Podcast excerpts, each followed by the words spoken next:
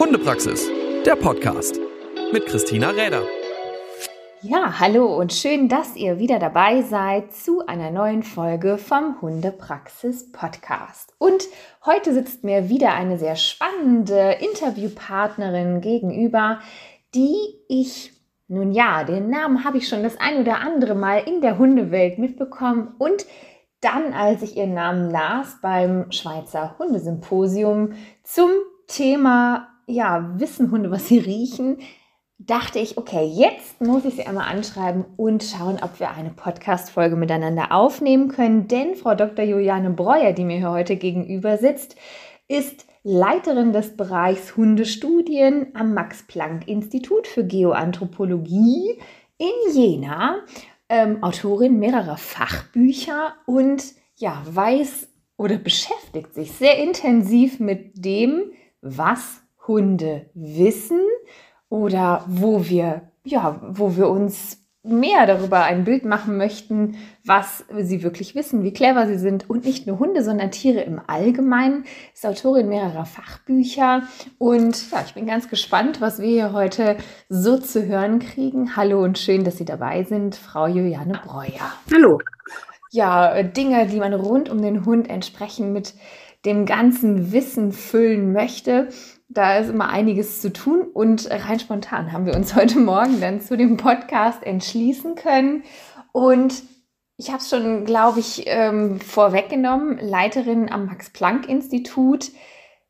Was ist so der Schwerpunkt? Das ist das Thema Kognition, Domestikation, ähm, also Haustierwerdung des Hundes. Was ist Warum interessieren Sie sich dafür? Warum macht das Max-Planck-Institut einen ganzen Bereich, der sich damit beschäftigt? Ja, also ähm, Hundestudien nicht nur deshalb, äh, weil wir Hunde mögen und weil wir Hunde irgendwie wichtig finden, sondern weil Hunde einfach auch wahrscheinlich einen großen Einfluss auf unsere Geschichte genommen haben. Also im Max-Planck-Institut für Geoanthropologie geht es ja so ein bisschen darum, wie ähm, ja, Naturwissenschaft und ähm, Menschheitsgeschichte zusammenhängen, in der Vergangenheit, aber auch in der Zukunft. Und ähm, ich muss mich immer mal tatsächlich verteidigen, warum ähm, Max Planck Institut für Geoanthropologie ähm, wir Hunde testen und das Stichwort ist tatsächlich Domestikation. Also Domestikation des Hundes und natürlich auch von anderen Tieren und von den Pflanzen hat einfach einen ganz wahnsinnigen Einfluss auf unsere Geschichte gehabt. Also ohne Domestikation wäre vieles anderes und äh, der Hund ist ein ganz spezieller Fall, weil die Art, wie er domestiziert ist, eben speziell ist. Er ist früher domestiziert worden als jedes andere Tier, also vor etwa 30.000 Jahren. Und ähm, er hat auch nicht diese ganz eindeutige Funktion. Ja, als nächstes wurden die Ziegen domestiziert vor ungefähr 10.000 Jahren. Und da war natürlich klar, um sie dann zu essen. Aber beim Hund sind wir uns immer noch nicht ganz sicher. Wir denken, dass Jagd und Aufmerksamkeit eine große Rolle gespielt hat von Anfang an. Aber wie das alles so genau zustande kam, das ist immer noch ähm, schwierig zu sagen. Wir müssen auch ganz viel zusammenarbeiten mit Kollegen zum Beispiel aus der Genetik oder aus der Archäologie, um diese Fragen vollständig zu beantworten. Und dafür ist so ein Max-Planck-Institut natürlich eine super Plattform. Ja, aber die Stichworte für mich sind also Domestikation und tatsächlich auch Kognition. Also ich ko komme eigentlich aus der vergleichenden Psychologie. Das heißt, ähm, in meinem Fachgebiet, was sich genau an der Schnittstelle zwischen Biologie und Psychologie befindet, untersuchen wir ähm, sozusagen die Unterschiede und Gemeinsamkeiten zwischen Mensch und Tier. Und ähm, auch da ist der Hund wieder herausragend in gewisser Weise, weil er zwar nicht nah mit uns verwandt ist, aber eben ganz nah bei uns lebt. Äh, und das schon eben, wie gesagt, über eine sehr, sehr lange Zeit. Und dass wir annehmen können, dass er in dieser langen Zeit mit dem Menschen spezielle Fähigkeiten entwickelt hat, eben um mit dem Menschen zusammenzuleben. Und äh, vielleicht zum Thema Kognition nochmal, ähm, weil das ja auch ein Fremdwort ist. Ähm, das heißt auf Deutsch Erkenntnisvermögen. Kann man sich vielleicht immer noch nicht so richtig was vorstellen. Aber ähm, ich finde es eine schöne Definition zu sagen, ähm, Kognition ist das, was der Hund über seine Umwelt versteht.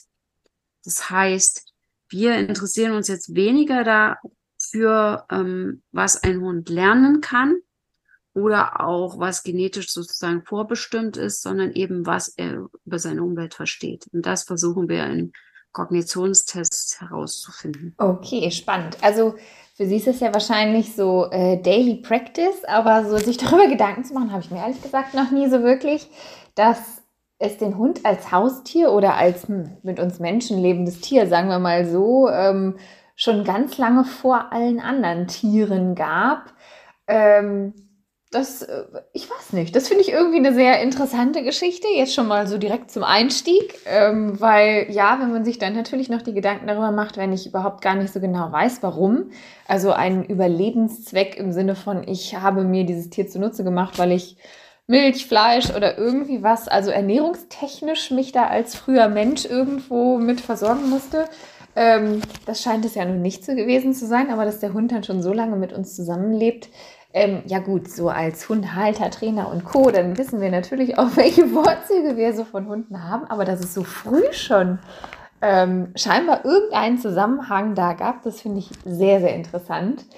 Und ähm, jetzt haben Sie schon gesagt, was der Hund so von seiner Umwelt versteht, damit beschäftigt sich das Thema der Kognition, also oder von seiner Umwelt, was versteht er wirklich darin?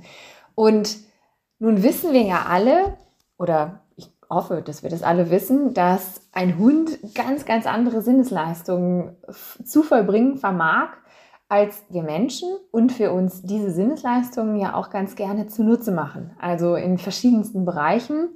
Und es ist aber so schwierig. Sie haben den Vortrag in der Schweiz auch ähm, darüber gehalten, was, also wissen Hunde, was sie riechen. Das war so der Claim darüber.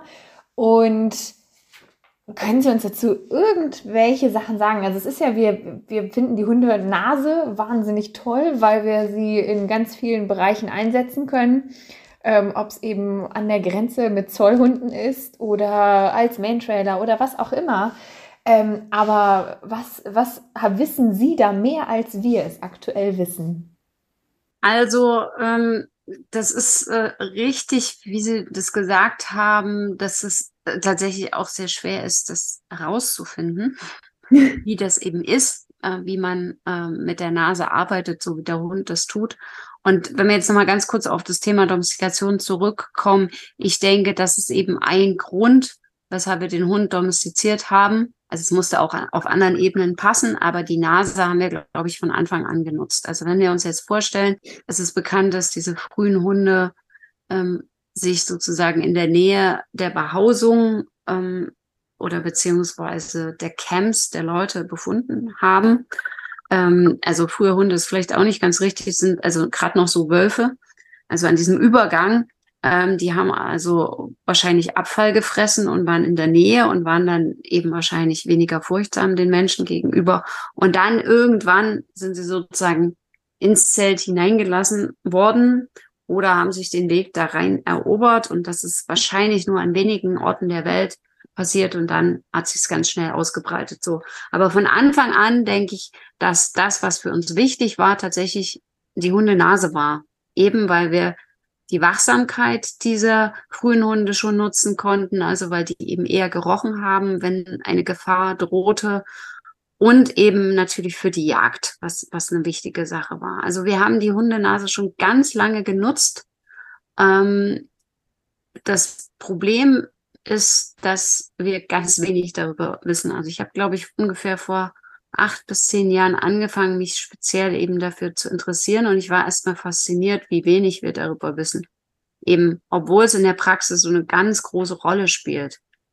Aber das Problem ist auch, und das wurde mir ganz schnell klar, dass es ganz schwierig ist, so solche Tests zu entwickeln. Also die meisten Tests, die wir hier machen, die kommen aus der vergleichenden Psychologie im Allgemeinen oder auch aus der Entwicklungspsychologie. Also wir machen Tests, die auch mit Kindern gemacht werden.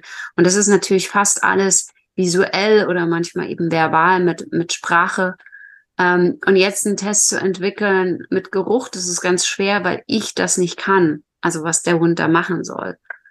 Und ähm, mich hat immer diese äh, Vorstellung fasziniert, wie ein Hund einen Raum betritt und dann ja aus den vielen Gerüchen, die er da wahrnimmt, ähm, den richtigen Geruch herausfiltert.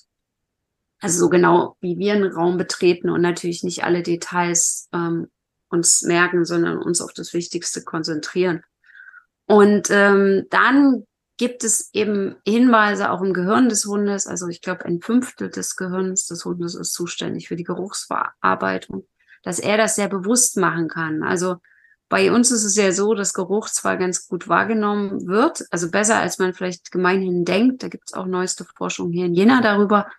Ähm, aber wir können das oft nicht bewusst sagen, sondern wir nehmen es zwar wahr, aber es ist eben unbewusst in unserem Gehirn verarbeitet. Und beim Hund ist es ähm, nach dem, was wir wissen, wahrscheinlich genau umgedreht. Also, dass der das eben wirklich bewusst wahrnehmen kann und einordnen kann.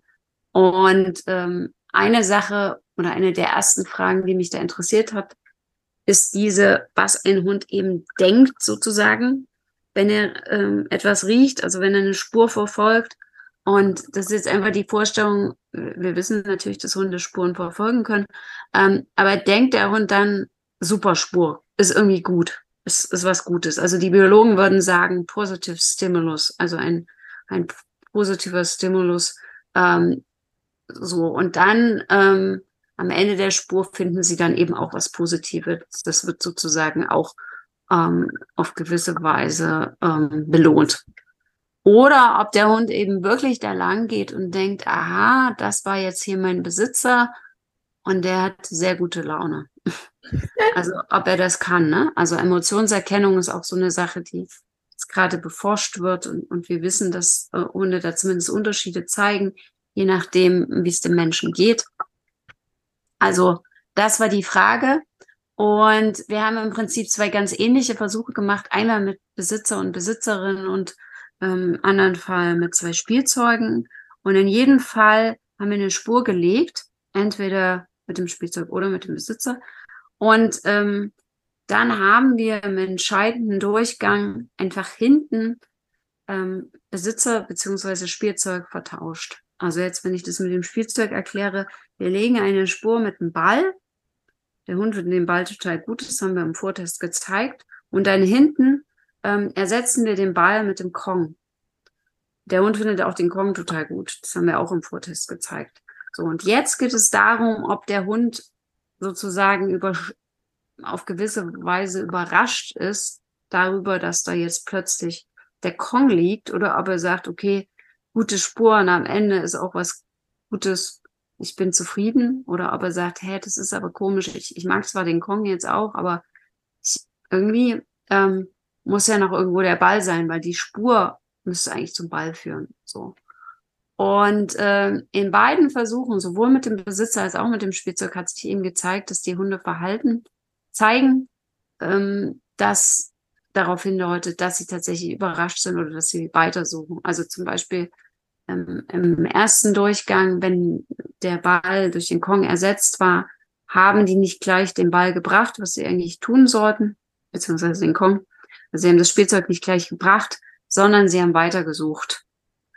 Und äh, bei den Besitzern war das so ähnlich, dass sie also offensichtlich mehr Aktivität gezeigt haben, wenn der Besitzer ersetzt wurde. Also er wurde nicht immer ersetzt, gab also auch die Normalbedingungen, die Baseline-Bedingungen. Aber ähm, wenn er ersetzt wurde, dann äh, haben die Hunde äh, weitergesucht. Und das ähm, ist jetzt Evidenz für uns, dass wir sagen, ja, wahrscheinlich wissen die Hunde, ähm, was sie riechen in dem Sinne. Also sie haben eine Vorstellung, was am Ende so einer Spur zu sein hat. Und äh, wenn diese Vorstellung nicht eintritt, dann suchen sie halt weiter. Ich ähm, weiß, dass Hundebesitzer dann manchmal sagen, ja, das ist doch klar und so. Also ähm, ich rede natürlich viel mit Hundebesitzern oder auch mit, mit Leuten, die professionell mit Hunden arbeiten, auch mit Jägern und mit der Polizei. Und ähm, ja, viele sagen dann, ja, ja, ist doch klar.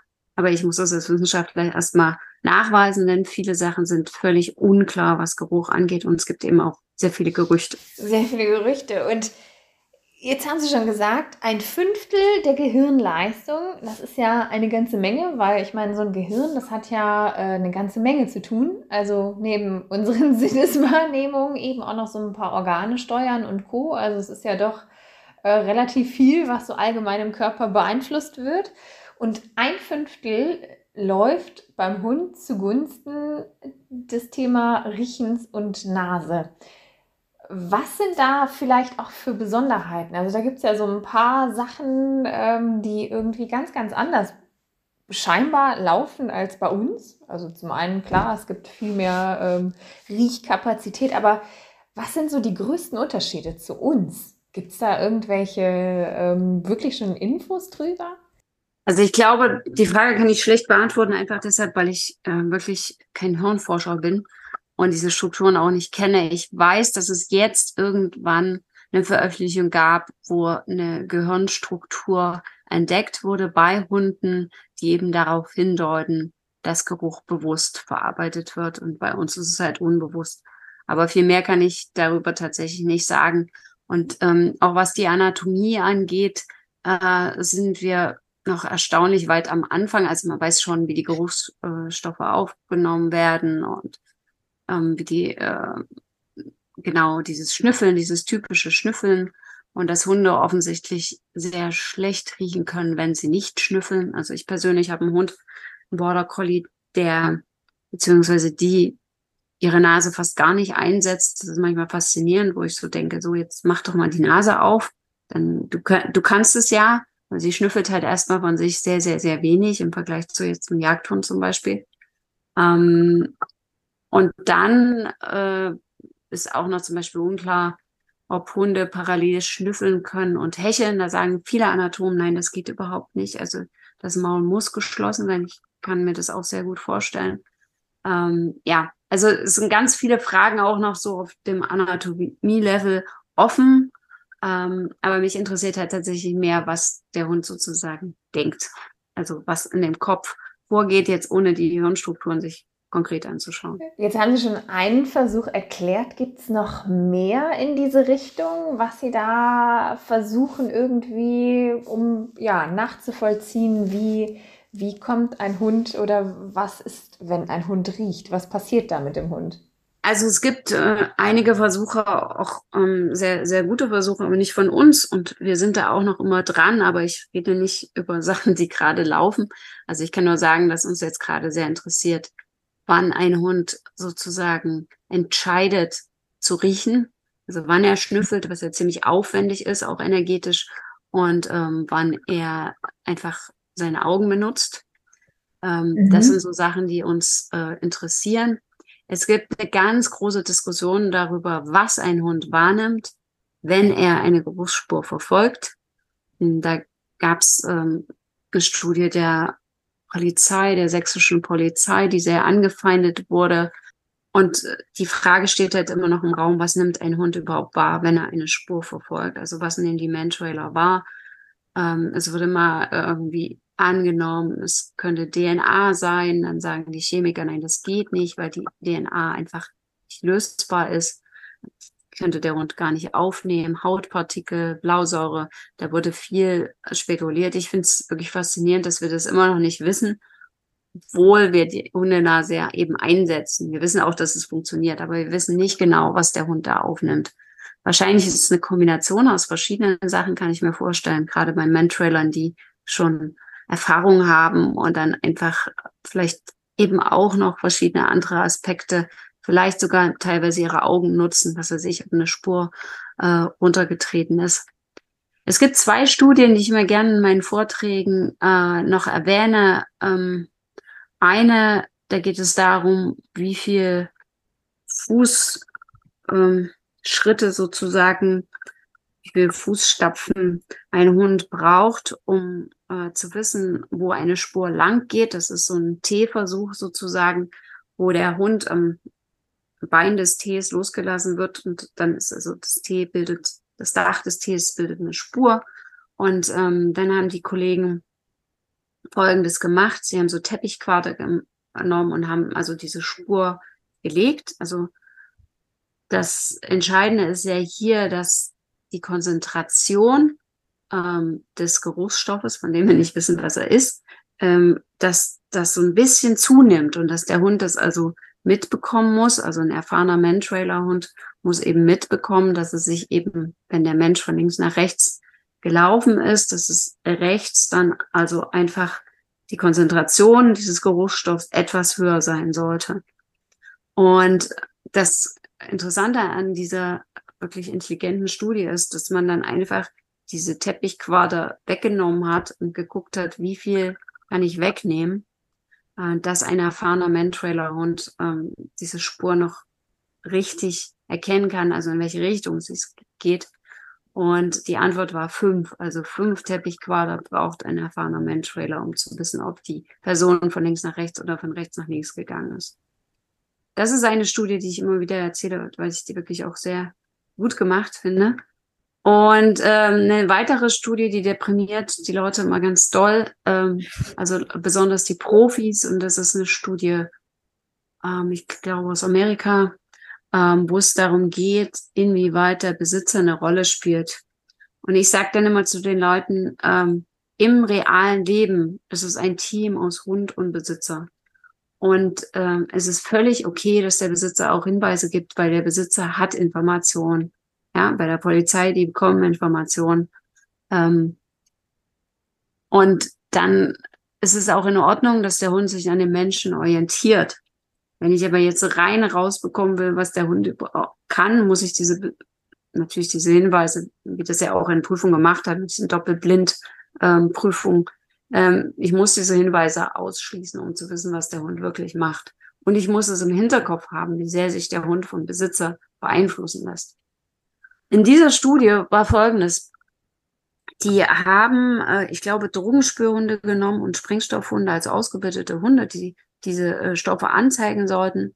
Und dann haben sie entweder noch einen Köder hingelegt, also irgendein äh, Futter für den Hund, ähm, oder ähm, sie haben so ein Kreuz hingemacht, wo sich der Sprengstoff angeblich befindet. Und ähm, dann haben sie halt geschaut, wie sehr sich die Hunde ähm, beeinflussen lassen, beziehungsweise potenziell eben auch dann die Besitzer so. Und das war also so eine Variation. Entweder war überhaupt kein Hinweis auf irgendwas oder es war eben nur der Köder da oder es war ähm, so ein Besitzerhinweis da, ähm, dass da angeblich was liegt oder es war beides da, Köder und Besitzerhinweis. Und dann hat man also festgestellt, dass die Hunde tatsächlich anzeigen und das Wichtigste an dem Versuch ist tatsächlich zu wissen, es war nie irgendein Target da. Also es war weder Sprengstoff noch ähm, irgendwelche Drogen. Die waren da nicht. Also jede Anzeige war falsch. Und trotzdem, wenn ich mich recht erinnere, wurde in 84 Prozent der Durchgänge angezeigt. Und die Anzeige hatte nichts mit dem Köder zu tun. Also durch Futter lassen sich diese Hunde nicht davon abbringen, aber mit dem, was der Besitzer dachte. Also wenn der Besitzer dachte, da ist es, dann hatte der Hund offensichtlich so oft um diese Kennzeichnung geführt, bis der Hund dann irgendwann gedacht hat, oh, okay, scheint ja was zu sein. So. Und das passt sehr schön zu einem Versuch, den wir gemacht haben, ähm, wo es auch ums Anzeigen geht, weniger jetzt um die Nase des Hundes. Ähm, ein Versuch, der folgendermaßen abläuft. Man hat vier Orte für Futter oder Spielzeug. Spielzeug macht sich eigentlich besser in dem Fall. Und der Hund ähm, sieht, wie äh, der Versuchsleiter das Futter versteckt. Und dann ähm, geht der Versuchsleiter raus und dann kommt der Besitzer. Und jetzt können Hund und Besitzer sozusagen kommunizieren darüber. Also der Hund soll dem Besitzer mitteilen, wo das Spielzeug versteckt ist. Und ähm, da haben wir festgestellt, es funktioniert erstmal. Das wussten wir auch aus ähm, vorangegangenen Studien. Aber uns hat interessiert, wie die beiden zusammenarbeiten. Und da gab es halt Besitzer, wenn die jetzt eine Minute Zeit hatten, wie das der Fall war in unserem Versuch, die haben ihren Hund immer wieder losgeschickt. Und dann hat der Hund halt irgendwann zwar was angezeigt, aber es war dann nicht mehr richtig. Also dadurch, dass die Besitzer ganz viel geredet haben und ihn immer wieder losgeschickt haben, hat der Hund dann irgendwann gedacht, naja, wahrscheinlich war das falsch, jetzt schickt er mich nochmal los, dann versuche ich das, weil dieser Will to Please, dieses ich möchte alles richtig machen. Das haben äh, Hunde und bestimmte Rassen mehr als andere, denke ich mir. Aber ähm, sozusagen dieses ähm, Prompting, dieses besondere Losschicken des Besitzers ähm, hat da die Fehler fabriziert. Und das fand, fand mir sehr interessant. Aber das passt so ein bisschen zu dieser Studie mit dem Riechen. dass ähm, die Hunde eben angezeigt haben, wo der Besitzer dachte, dass sich der Sprengstoff befindet. Spannend. Da ist dann unter Umständen die ja, Zusammenarbeit mit den Menschen ähm, über der Wahrnehmung irgendwo so ein bisschen vermischt oder übergeordnet oder wie auch immer. Aber es bleibt natürlich spannend, was kommt dann so hinterher heraus? Und mein Gott, die Zeit fliegt immer so. Und sie haben so ein paar Sachen gesagt, die so total interessant sind oder wo man sich eigentlich so im Alltag nie so Gedanken drüber macht. Also vor allem, wenn man denkt, ja, mein Gott, man lebt halt ja immer mit Hunden zusammen, hat aber eigentlich überhaupt gar keine Ahnung darüber, wie funktioniert denn das so? Also wie nimmt der wirklich seine Welt wahr? Und, ähm, und was ja eigentlich wirklich noch spannender ist, ist, dass wir es zwar nutzen, weil wir genau wissen, oh Mensch, damit können wir echt äh, interessante Sachen machen, aber nicht genau wissen, was passiert denn da wirklich beim Hund? Oder wir können ja nur von uns ausgehen, wie nehmen wir unsere Welt wahr, wie verarbeiten wir etwas, wenn wir es sehen, wie reagieren wir darauf? Ähm, oder was macht ein bestimmter Geruch bei uns? Und ähm, wir denken, ja Mensch, das ist doch wahrscheinlich bei allen so, aber nö, wahrscheinlich irgendwie nicht. Ähm, super spannendes Thema, super spannendes Feld. Ich bin ganz gespannt und wenn Sie sagen, mein Gott, wir sind da total am Anfang und wissen ja eigentlich kaum irgendwas, ähm, bin ich sehr, sehr gespannt, was sich da eben entsprechend noch herausfinden lässt. Und ich kann mir sehr gut vorstellen, dass es eben es liegt ja nur in unserer Vorstellungskraft, was könnte ich für einen Versuch entwickeln und ähm, wir haben ja überhaupt keine Ahnung, wie das so abläuft. Also wahnsinnig spannend und ich bin äh, sehr interessiert, was da noch so an Ihren Studien entsprechend auch herauszufinden sein wird.